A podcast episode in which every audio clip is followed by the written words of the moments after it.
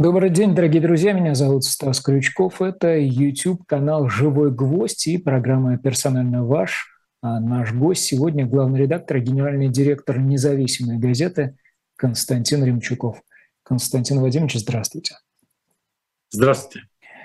К нашим зрителям обращаюсь. Не забывайте подписываться, оставляйте свои лайки и комментарии, делитесь этим видео, потому что Живой гвоздь нуждается в вашей поддержке. Чем больше ваших реакций в том или ином виде больше будет, тем э, активнее алгоритмы YouTube будут способствовать продвижению этого ролика. Потом будут еще интересные гости. Чуть позже я обязательно расскажу о том, что последует в новых программах.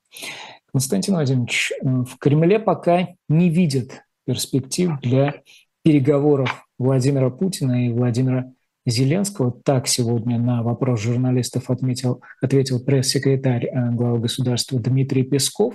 Тем не менее, весь клубок событий, которые мы наблюдали, и э, на протяжении всей минувшей недели, и на протяжении минувшего вечера, и в преддверии э, саммита ШОС, где этот вопрос с подачи ли Эрдогана, с подачи кого-либо иного мог бы быть, мог бы, бы, быть поставлен, на ваш взгляд, предпосылки такие все-таки оставляет? Э, это актуальная тема в данном временном промежутке? Ну, мне кажется, что для точности понимания ситуации нужно сказать, что и в Киеве не видят сейчас возможности для переговоров с Москвой. Мне кажется, это очень существенно, э, причем на всех уровнях. И Зеленский, и те спикеры, которые говорят, в частности, там Михаил Подоляк, да, что они не видят предмета для переговоров, кроме одного, что Россия оставляет все территории, которые Украина считает своими, включая Крым и Донбасс. А в статье Залужного, которую широко обсуждали э, всю прошедшую неделю, это э, главком, э, он просто, да, достаточно откровенная статья, но он просто ставит в центр военной кампании 23 года борьбу за Крым. Это тоже очень важно, потому что он объясняет с военной точки зрения значение Крыма как э, важнейшей ресурсной базы для российских войск с юга и базы Черноморского флота и хранения и снабжения. И он говорит, что главная задача 23 года, уже не 22 многие там говорят, а 23 если мы говорим в реальных терминах, это борьба за Крым. Если Крым удастся освободить, то, соответственно, автоматом пойдет все. Ну, кто-то другой говорит наоборот, если освободить Донецк и Луганск, э, тот же Подоляк говорит, что это знаковые или Донецк или Луганск, то как карточный домик рассыпается вся конструкция, все бегут, все все оставляют. То есть украинская позиция однозначна, что сейчас даже близко нету темы для переговоров. И поэтому я думаю, что у Кремля в этих условиях не остается ничего. Ну, э, там Медведев вчера делал какой-то не тот вид, не то какой-то коммент, что э, это полная капитуляция Киева. Э, Лавров пару дней назад говорил о том, что чем дальше затягивают, тем более тяжелыми будут условия для Украины переговоров и так далее. Поэтому я вообще считаю, что вот после вот этого контрнаступления Украины шансы на какие-то переговоры э, просто отсутствуют радикально, радикальнее, чем когда бы ты ни был. Это логика войны. Ты получил удар, ты потерял своих друзей, ты э, где-то опозорился, ты хочешь отомстить, ты хочешь реабилитироваться, ты хочешь показать всем, что ты не дурак. Поэтому, когда сегодня начали говорить Э, российские э, ньюсмейкеры об обстреле или там разрушении какой-то ТЭЦ крупнейший в Харькове, то с моей точки зрения это радикально меняет представление и даже лексику э, информационных сообщений о ходе специальной военной операции. Раньше подчеркивалось намеренно, что атакам подвергаются объекты военной инфраструктуры Украины. Военная инфраструктура, и перечисляются склады, базы, техника, личный состав. А сегодня, если разрушается крупнейшая электростанция, которая э, э, снабжает город, ну там метро остановится, света не будет в городах, то это условно можно сказать, что это военная э, инфраструктура, ну, тогда расширяется понятие военной инфраструктуры, обесмысливая его. Это и гражданская инфраструктура, прежде всего для тех людей, которые есть. И вот то, что об этом стали говорить открыто, я сегодня смотрел на э, федеральном канале э, ряд экспертов, и меня поразила изменившаяся ну, как бы риторика Э, такого тоже не было. Значит, э, Финенко, это доцент из МГУ, э, говорит о том, что мы серьезнейшим заблуждением, считает, являлось представление о том, что бывают плохие власти и хороший народ. И он говорит о том, что сегодня очевидно, что народ сплотился вокруг своей власти, а власть плохая. Стало быть, народ такой же плохой. То есть такое заявление о том, что мы не должны разделять народ и власть, но оно достаточно тривиально. У нас, собственно, и про Россию так говорят, что не только Путин, но и весь народ, а его там э, специальную военную операцию 90% э, поддерживают россиян по, отдельным, по отдельной социологии. Но вот это говорится на федеральном канале, разрушение инфраструктуры говорится на федеральном канале. Есть воен, военный специальный корреспондент Сладков Александр, он говорит, это что, вот, отступление российского, очередной тактический маневр? Что такое тактический маневр? Мы что, должны дальше ждать тактические э, маневры, как это было в Киеве и в Харькове? Что? Э, и э, он говорит, я выражаю обеспокоенность. Его спрашивают, а что люди там думают на местах? Он говорит, они боятся, что Э, такой же тактический маневр может и на Донбассе произойти.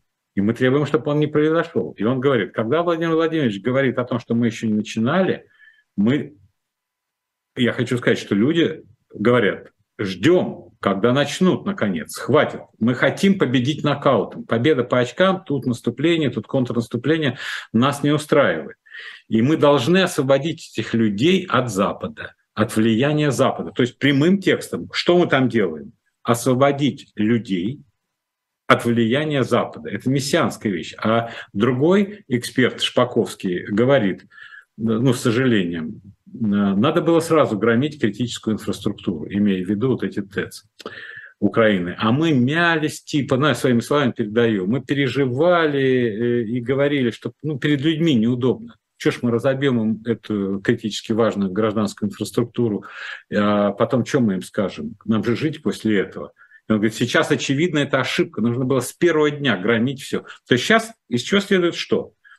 Что я думаю, ну, поскольку мы же понимаем, что месседжи в значительной степени скоординированы на федеральных каналах, скорее всего, за вот эти 200 дней произошло а, изменение представления руководителей страны относительно природы и характера украинского государства. Если в начале спецоперации большинство сообщений исходило из того, что никакой Украины как государства нет, никакой украинской нации как самостоятельного субъекта международных отношений нет, что это специфическая форма русского народа, и что наше прошлое объединенное детерминирует не только настоящее этого народа, но и будущее. Оно должно быть вместе с нами. То сейчас, через 200 дней, я думаю, это тоже очень важный э, итог этих 200 дней и вот этой контроперации. Я думаю, что в Москве поняли э, окончательно, что это другое государство, э, что это другой народ, который, по крайней мере, воспринимает себя и его самоидентичность как украинский народ, даже если у него русская фамилия и он говорит по-русски, и что он враг, поскольку он является инструментом НАТО и угрожает России. А раз он враг, то теперь независимо от расовых, религиозных, э, этнических и прочих сходств, этого врага мы должны уничтожать и должны быть э, в этом смысле жестоко. Они уже виноваты тем, что они не с нами, а они с Западом. Константин Владимирович, но ведь в короткой перспективе э, под занавес минувшей недели эта риторика э, менялась еще более радикально, и в какой-то момент одна из ключевых фигур российской госпропаганды, Маргарита Симонян, даже э, припомнила о том, что эти отношения по-прежнему детерминированы прошлым. На ваш взгляд... Слушайте, Маргарита Симонян, конечно, видный деятель, да, но она не относится к числу людей, чьи суждения я считаю достоверными или правильными, или умными. Я как раз э, считаю, что апелляция к прошлому, э, как детерминирующий настоящее, является серьезнейшей ошибкой.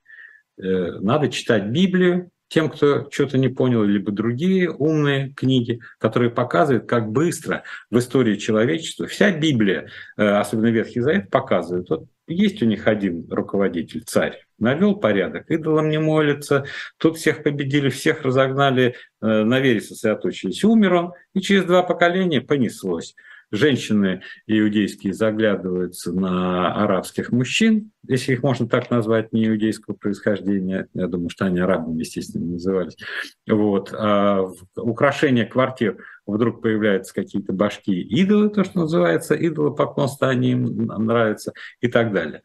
И это является э, настоящей, э, ну, с моей точки зрения, правдой э, про жизнь. И я вижу, что наша страна, вся история ее, да, говорят, говорят про прошлое. Ну, какое советское прошлое предопределяет общую жизнь страны? Оно может определять идеологию каких-то групп населения. Вот я э, тут смотрел книгу, меня поразила одна цитата.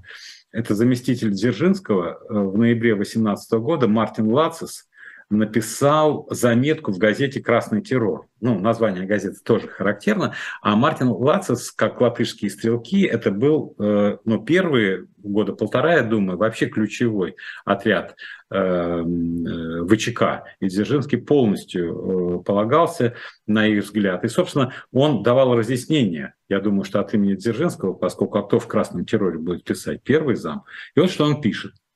Мы ведем войну не против отдельных личностей, мы уничтожаем буржуазию как класс. Во время расследования мы не ищем доказательств того, совершил ли обвиняемый на словах и на деле преступление против советской власти. Самые главные вопросы, которые следует ему задать, звучат так. Какому классу он принадлежит, каково его происхождение, какое у него образование и профессия, Именно эти вопросы должны определить судьбу обвиняемого. В этом состоит смысл и сущность красного террора. Вот это методологический подход. Я не ищу конкретных твоих вин. Ты виноват тем, что ты кто? Ты не пролетариев.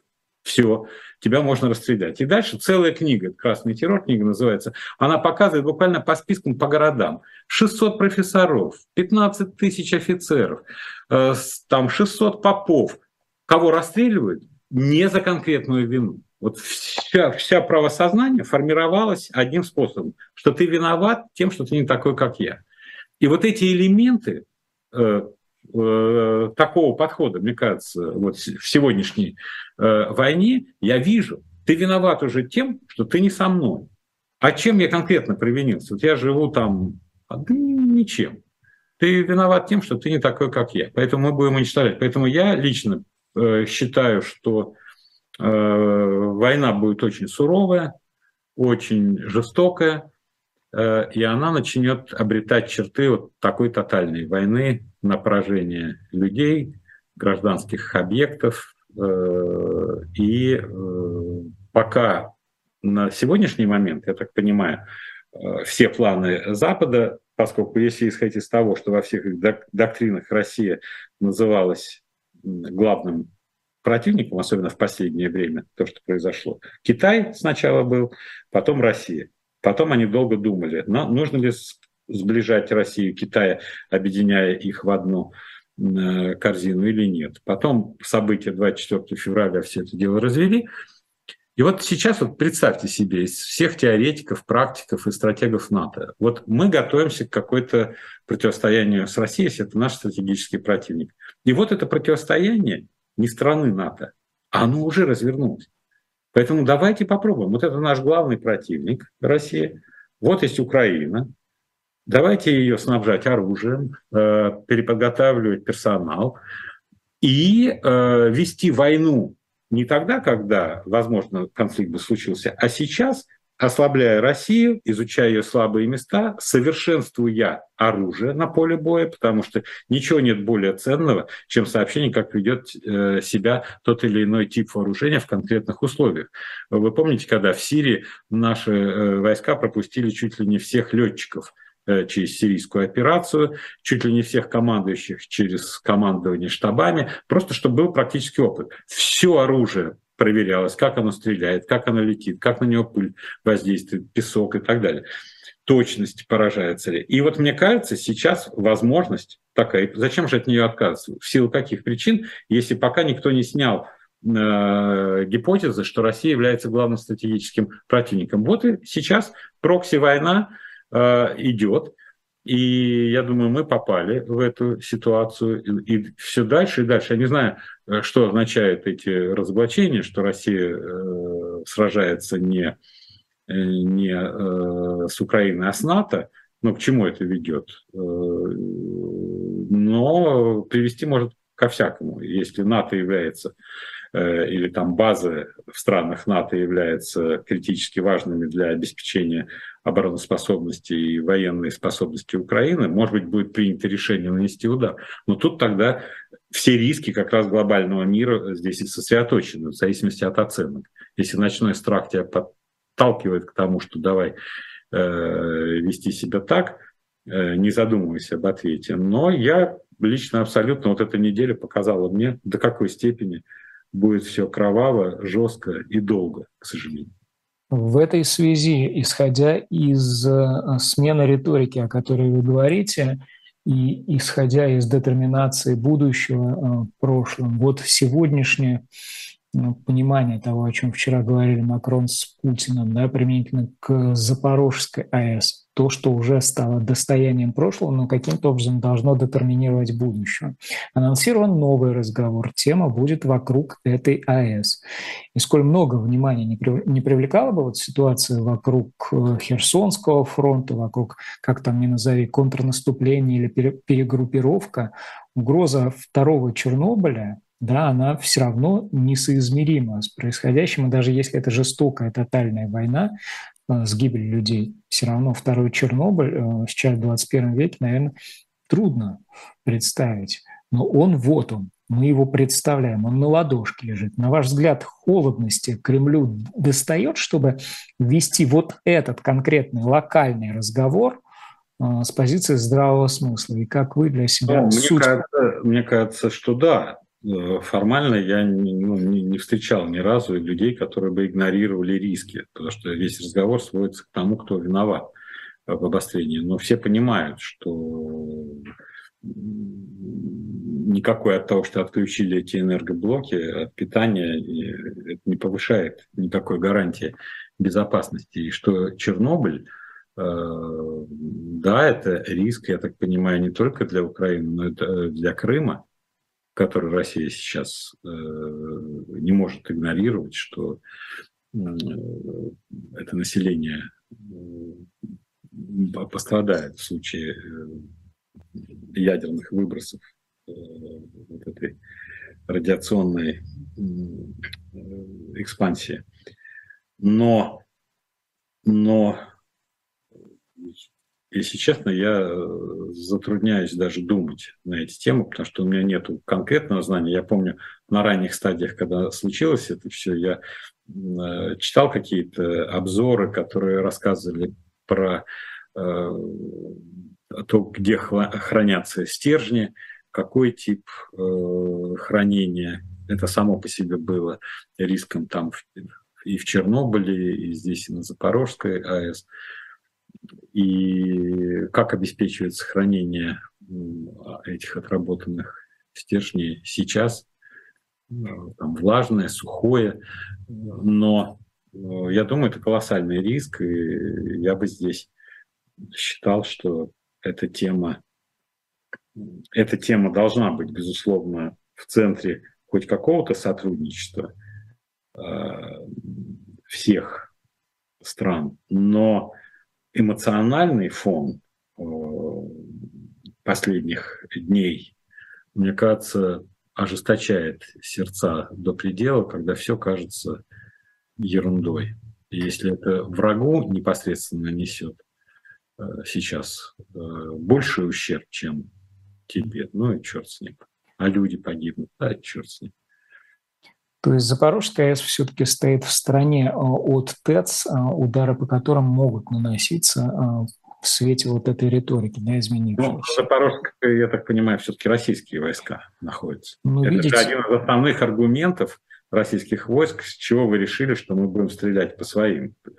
Это же, ну, как бы, в данном случае это даже... Окей. Одна еще одна история, которая, кажется, в свете происходящего уже э, несколько утратила актуальность, но тем не менее она новостная. С сегодняшнего дня перестает действовать прежде работавшее э, соглашение об упрощенном порядке выдачи виз э, между ЕС и Российской Федерацией. На этом фоне раздаются разные голоса. Там МИД Черногории призывает ввести визы для россиян, Португалия – отклонила, как выясняется, с февраля все заявки россиян на золотые визы. И МИД Российской Федерации сегодня заявляет, что Москва не будет спешить с объявлением ответных мер на визовые ограничения.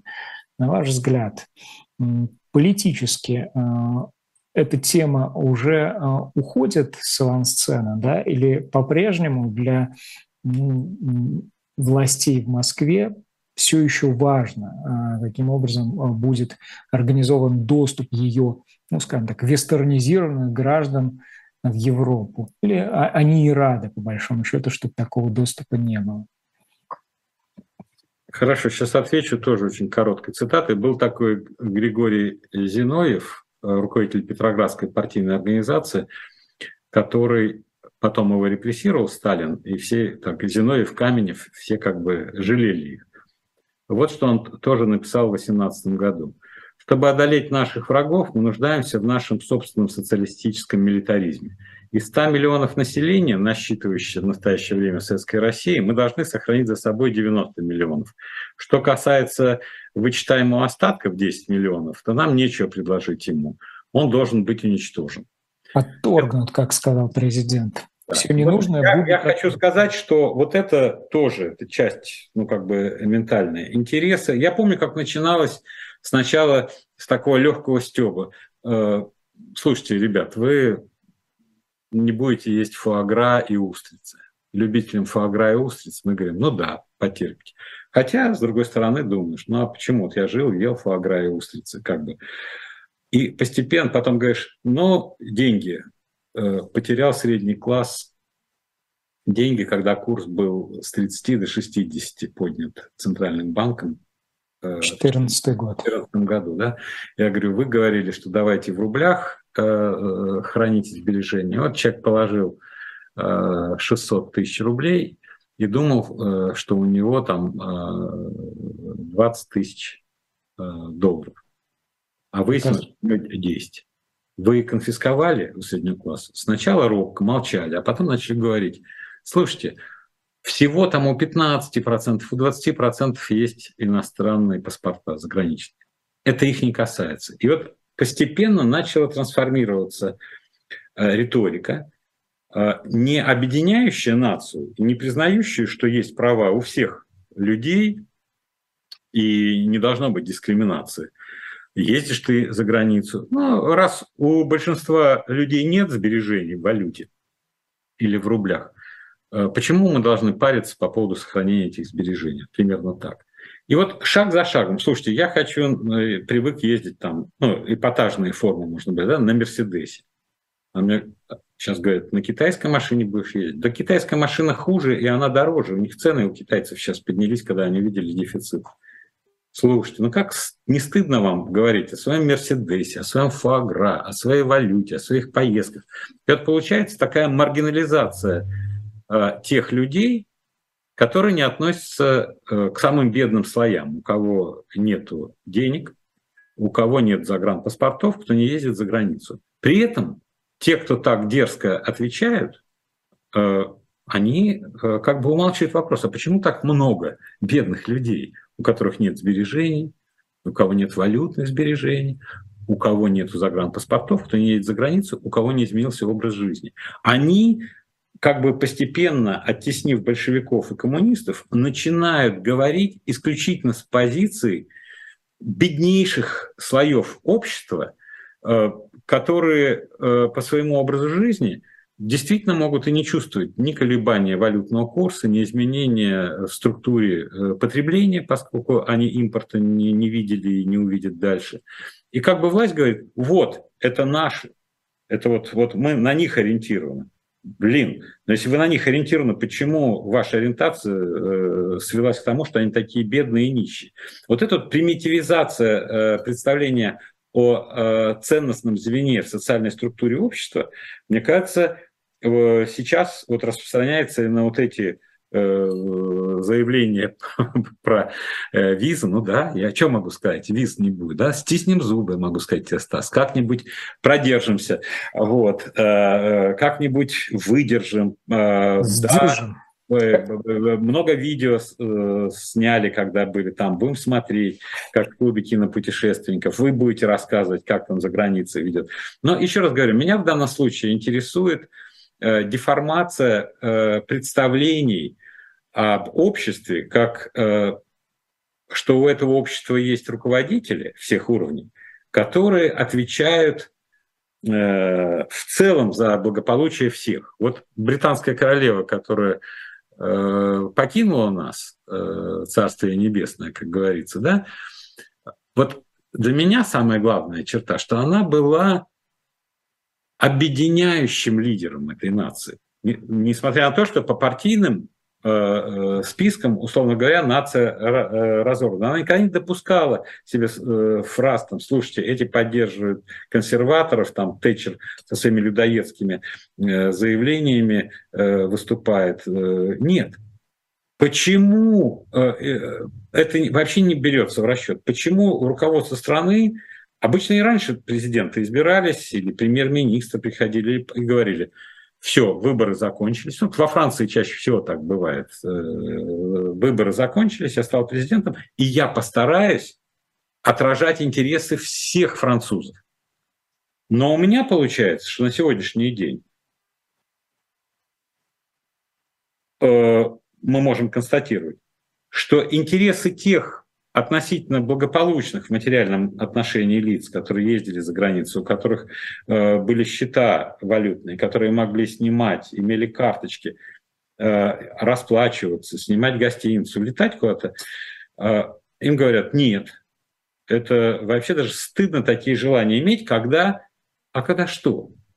Почему так? Почему это происходит? Вот я думаю, что все, что связано сейчас с отсечением, я говорил, экономическое – это шоковая хирургия экономики, а шоковая хирургия, э, хирургия в политике, вот это отсечение от Запада, а вот это э, ментальная ориентация на, мифический, э, на мифическую Азию, Латинскую Америку и Африку, где есть якобы наши союзники, не понимая, что это социокультурно иные э, типы обществ и в экономическом плане, что там не легче будет э, нам обеспечивать свои интересы, э, что там преследуется только одна цель. Мы хотим идти в те страны, в которых э, политическое устройство таково, что оно не замечает э, специфику вашего политического управления. Там отсутствуют голоса, которые будут критиковать вам по гуманитарным вопросам, там права человека, свобода слова, свобода собраний, свобода печати, э, свобода политической деятельности. Они будут молчать, поскольку у них, если честно, ни в Азии, ни в Африке, ни на Арабском Востоке э, никогда таких традиций не было. Это все традиции, которые пришли к нам из Афин, из Древней Греции, вообще обращение к человеку э, и к свободам его, это исключительно европейская ценность. Но с другой стороны, если э, вот посмотреть, то, конечно, при всей очевидности, что мы как бы европейцы, там и, и расово, и христиане мы, да, и я вот много читаю, сегодня даже буду книгу рекомендовать, купил на прошлой неделе «Цивилизация перед судом истории» Тойнби. Он там абсолютно, это в 1947 году он пишет, и он рассматривает Россию и Запад в материале, рассматривает, почему Россия, как и Византия, предпочла не под Рим идти, не под Запад, а идти под турок и мусульман в Константинополе. И как Россия тоже, он говорит, татаро-монгольская ига, а тут же Литва нападает, Запад хочет оттяпать территории, и он пишет, только в 1945 году в результате Второй мировой войны Россия смогла отбить те территории, которые потеряла еще в 13-14 веке. И он настаивает на то, что российское православие до такой степени отличается от э, католицизма и протестантизма, что формально называясь христианством, это намного более э, нелюбящие себя типы верования, чем, допустим, э, православные русские и мусульмане или православные русские и иудеи.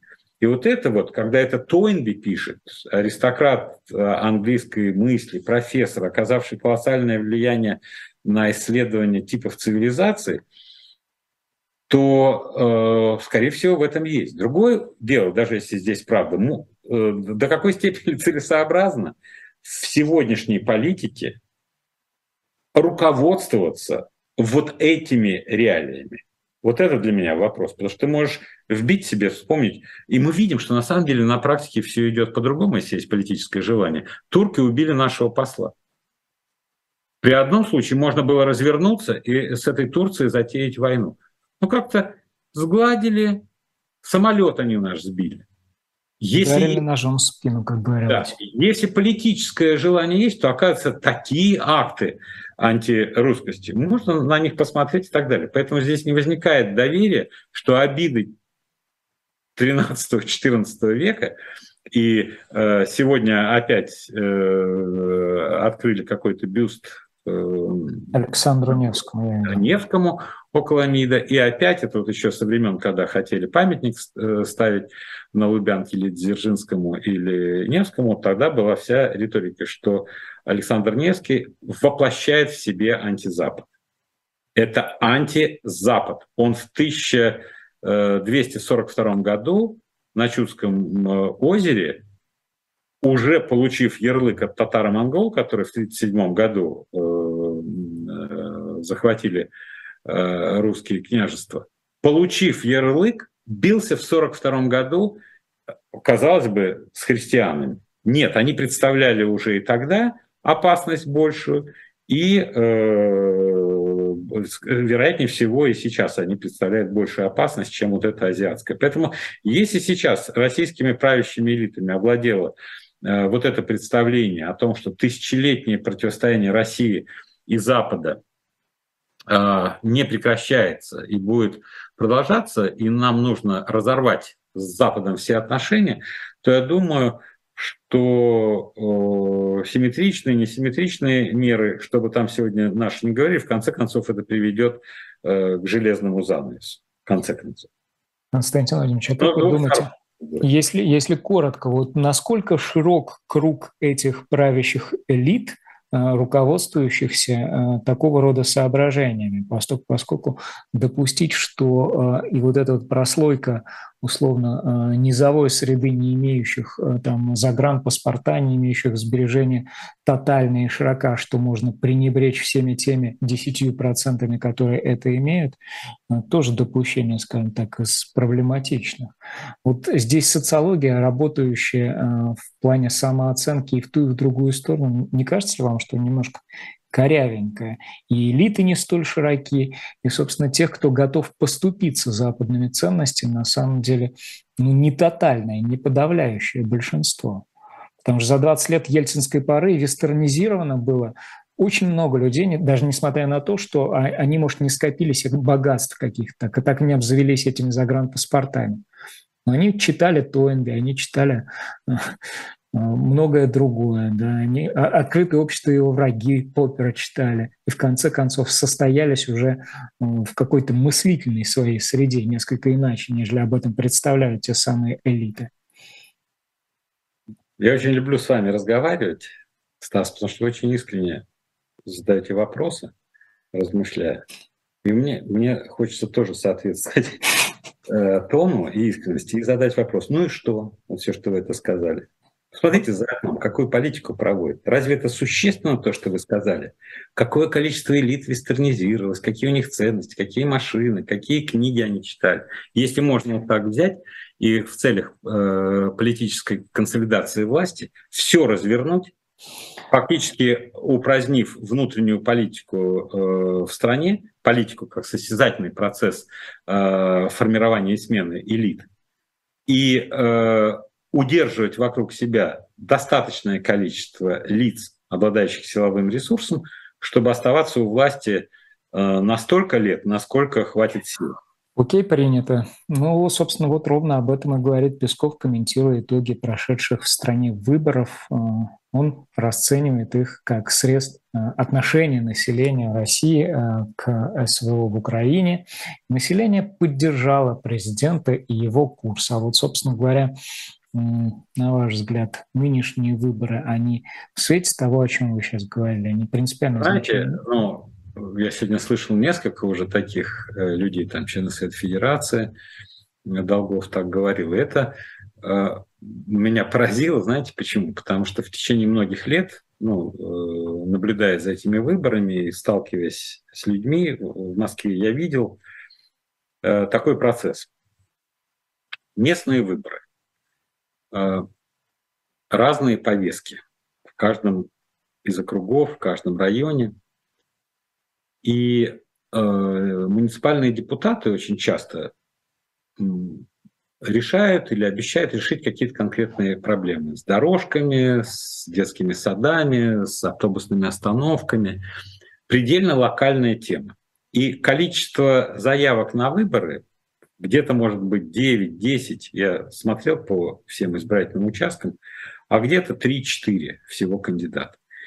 И когда приедешь туда, где 3-4 видишь, ну, в принципе, уже за эти годы московские власти решили огромное количество проблем инфраструктуры, смотришь, тротуары хорошие, дороги, ухоженные ремонты завершились, строители ушли, и ты понимаешь, что местная повестка не такая острая. А там, где 9, 10 кандидатов приезжаешь, смотришь, там разрыто что-то. И я лично, вот просто как человек, который ездит, смотрит именно с этой целью, меня интересует, почему тут у тебя 9, а тут у тебя 3, э, пришел к выводу, что все-таки локальная повестка является смыслом этих выборов.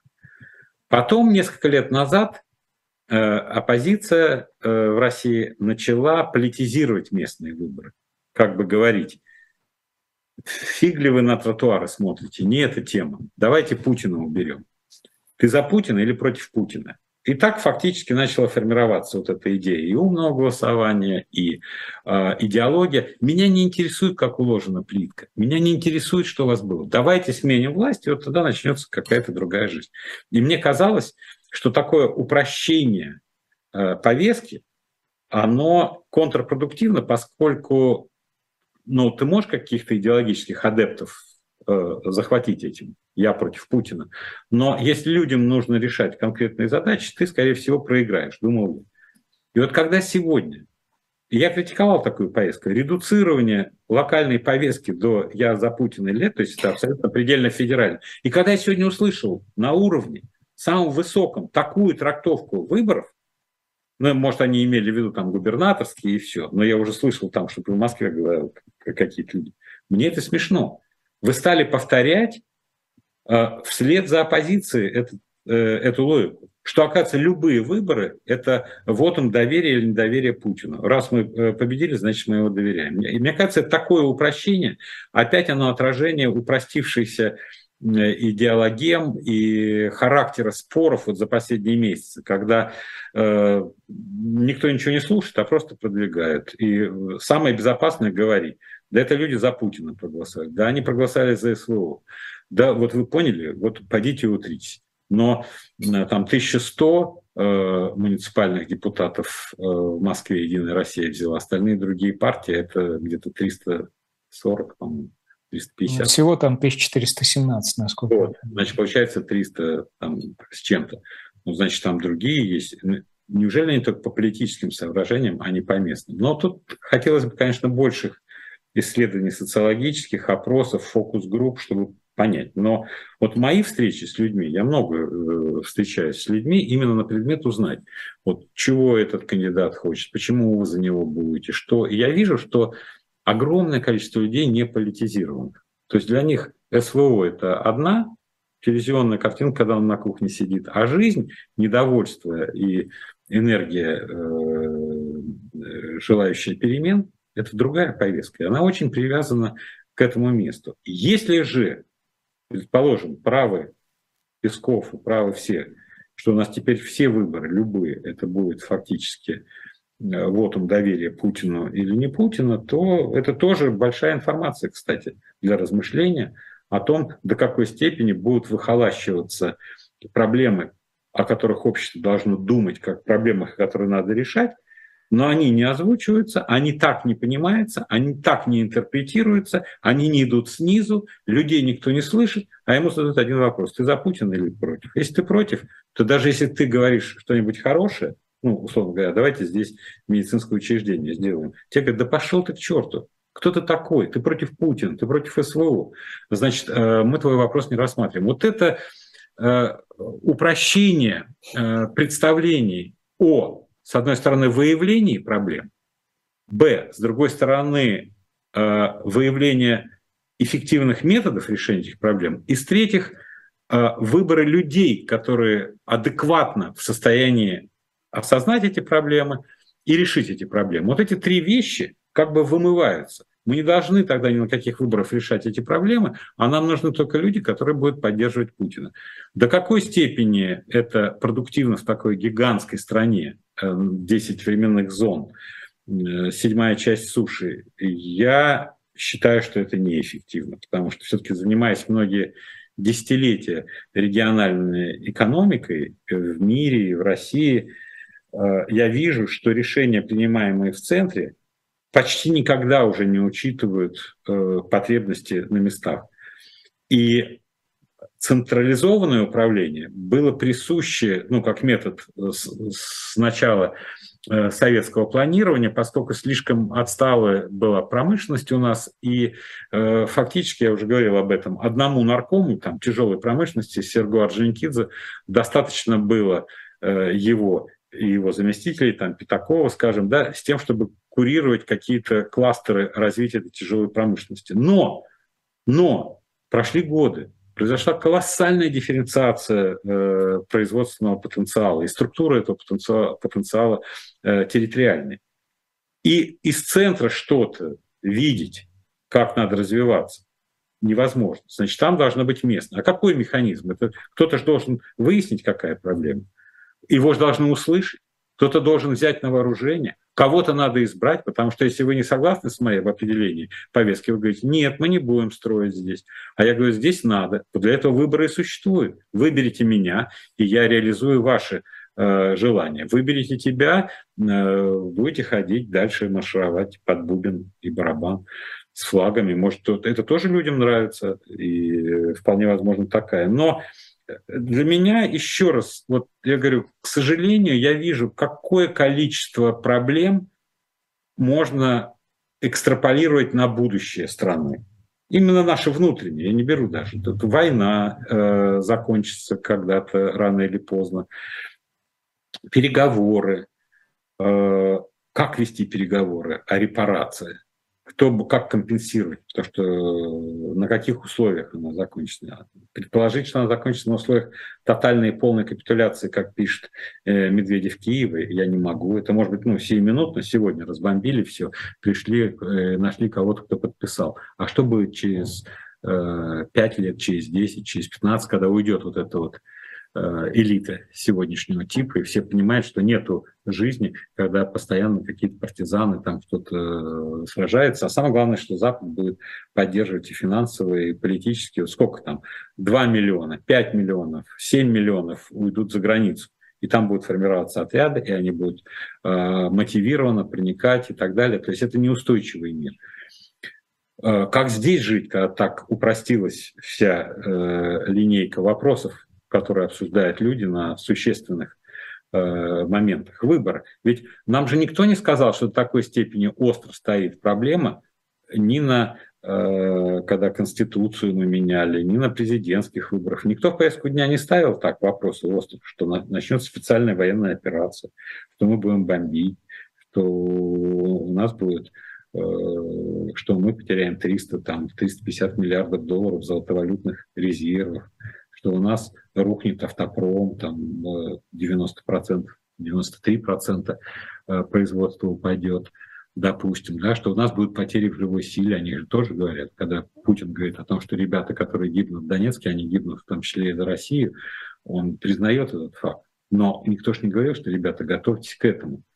Э, э, это опять к вопросу о том, а достаточно ли искусны те, кто видит проблемы перед Россией, предположим, э, расширение НАТО является реальной проблемой для России, да? до какой степени ты искусен как руководитель, чтобы решить эту проблему. Метод, который ты выбираешь в форме специальной военной операции, до какой степени он эффективен. Увеличивает ли он безопасность России, имея в виду расширение НАТО, фактическое уже э, и снабжение военным э, Украины и ведение боевых действий там.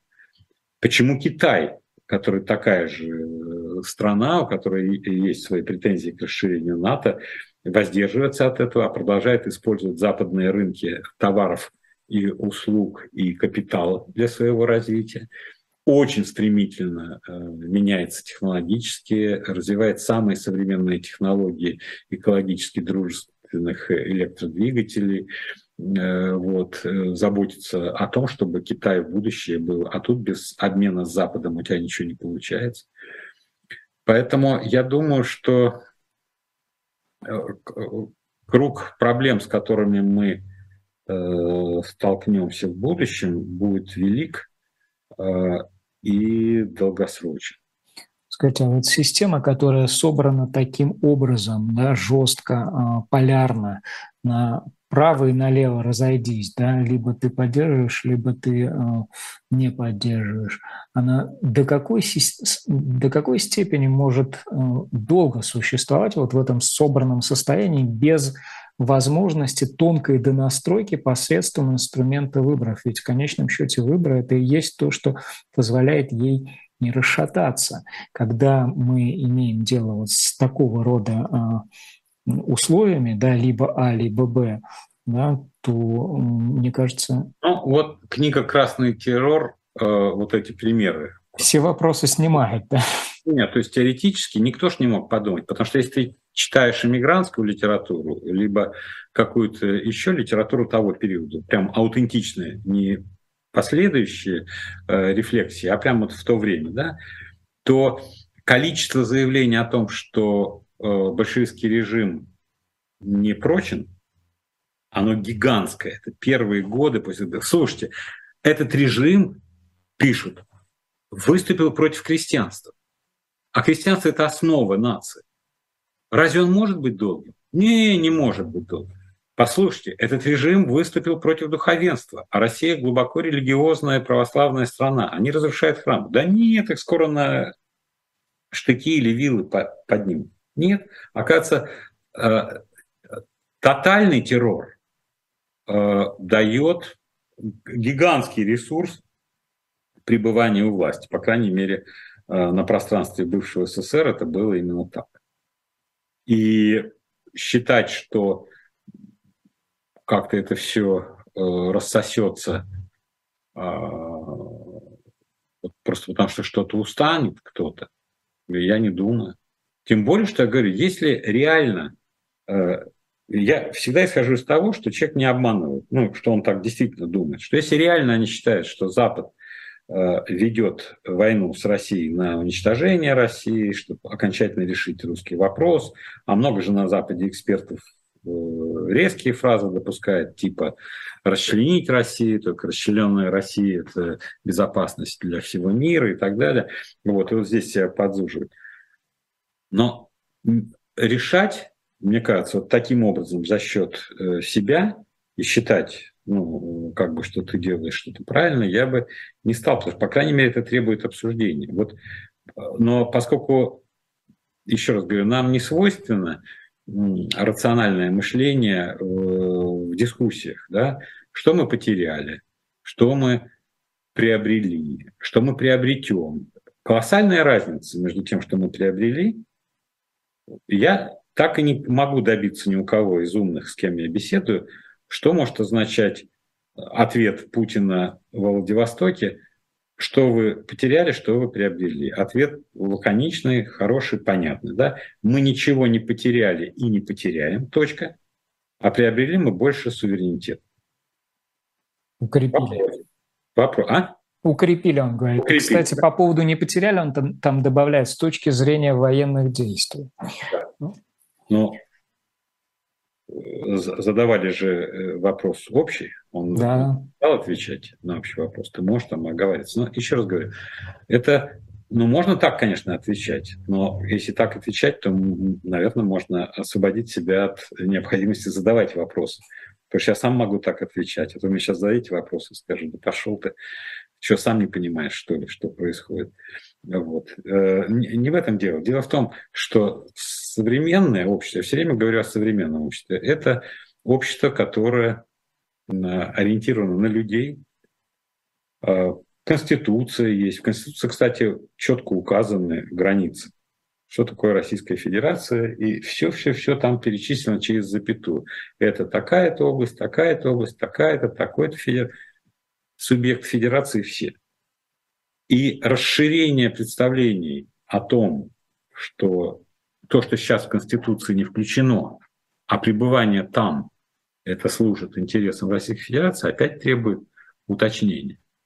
Потому что тогда, может быть, и в Париже можно отставить интересы. Но, собственно, в Сирии говорили о том, что это дальний фронт для боевиков, мы там их уничтожаем, чтобы они не пришли к нам.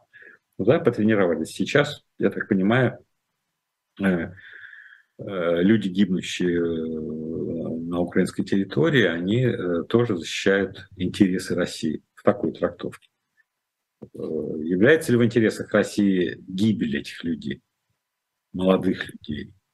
Э, как это измерить? Э, вот как, кто, но поскольку, еще раз говорю, это скорее тебя подвергнут шельмованию за такие вопросы, то люди, скорее всего, и не задают эти вопросы, потому что если ночь будет долгая, длительная, и холодная, вполне возможно, может быть, и голодная, потому что э, начнет в ближайшие месяцы ощущаться дестабилизация, с одной стороны, источников дохода, с другой стороны, объема дохода граждан.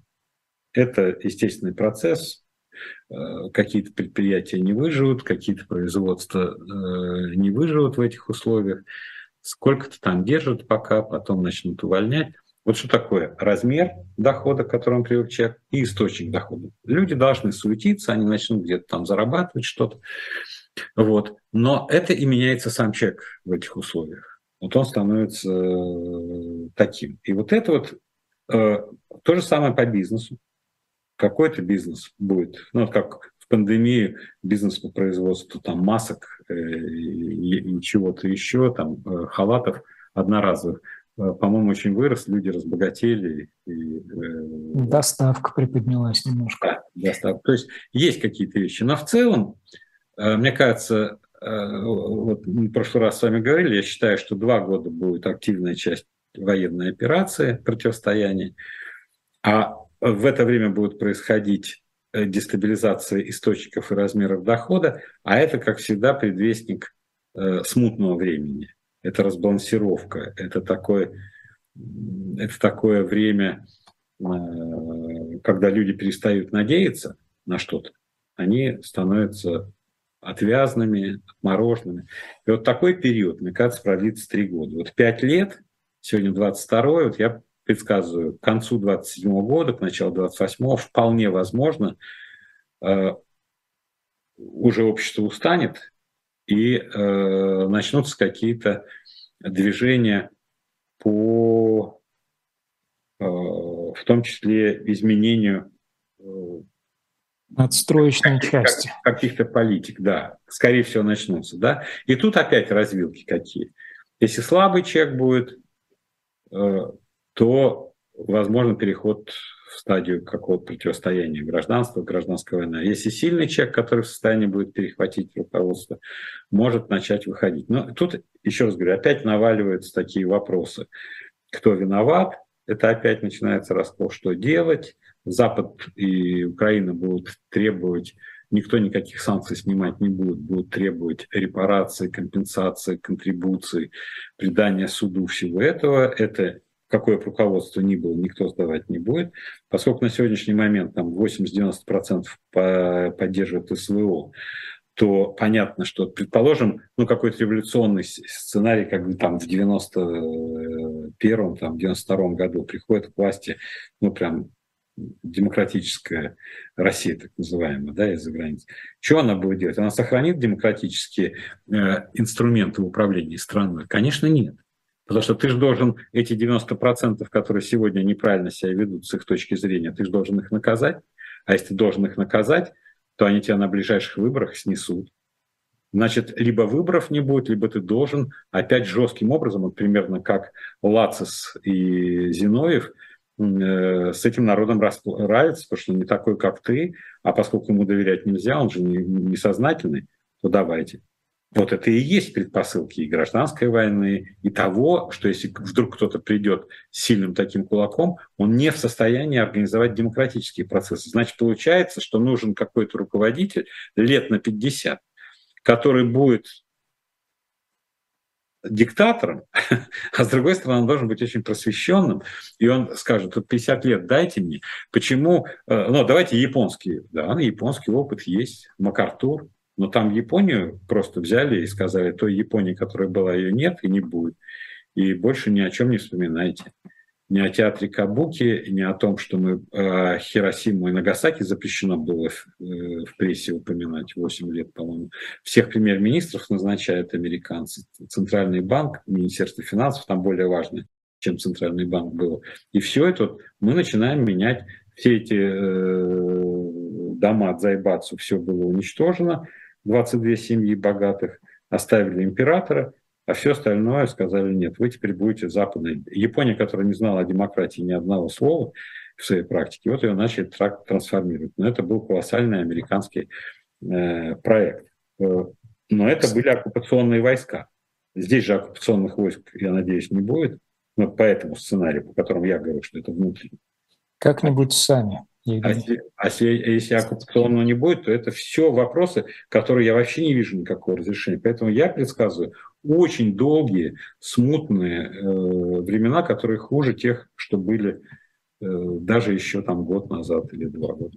Пока все ненужное и вредное отторгнуто, как говорит президент, будем набирать только обороты. Константин Владимирович, три минуты. Три минуты? Да. Хорошо. Одна книга – это «Цивилизация перед судом истории» Тойнби. Я уже приводил какие-то вещи, но две главы просто э, конкретно посвящены России. Он объясняет, почему Запад и, и Россия, и Россия и Запад э, одна глава, другая «Византийское наследие России». Очень интересно, прям показывает корни, и когда ты смотришь на сегодняшний день, понимаешь, как он не ошибался. А вторую книгу, которую я хотел вам поменять, я ее прочитал на одном дыхании. Уилл э, э, Померт, который Гомперц, он был редактор отдела искусств британской телерадиовещательной корпорации BBC, а до этого 7 лет работал э, в галерее э. И как человек, который должен работать, он начал вникать, что такое современное искусство. И говорит, слушайте, я же не академический специалист, да и практически я четырехлетний ребенок лучше меня нарисовать что-то может.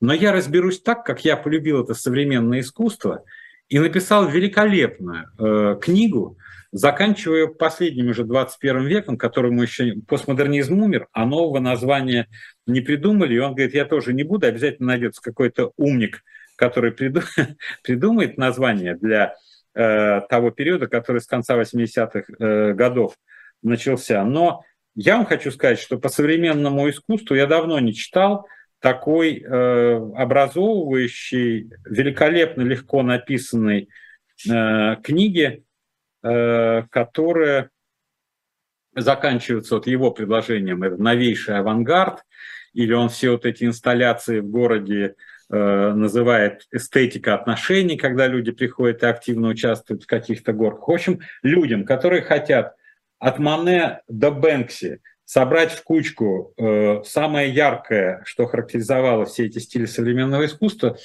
рекомендую. Я купил все, что было в магазине, там 6 экземпляров и дарю людям сейчас. Константин Владимирович, закончился наш час. Это была программа «Персонально ваш». Гостем ее стал главный редактор и генеральный директор независимой газеты Константин Ремчуков. Благодарю вас. А, сегодня на «Живом гвозде» сразу после этого эфира в 16.05 атака с флангов Лиза Лазерсон и э, Максим Шевченко проведет эфир в студии Никита Василенко. В 17.05 «Слух и эхо» в студии Ира Баблоян. В 19.05 особое мнение политолога Николая Петрова, которого российские власти считают иноагентом.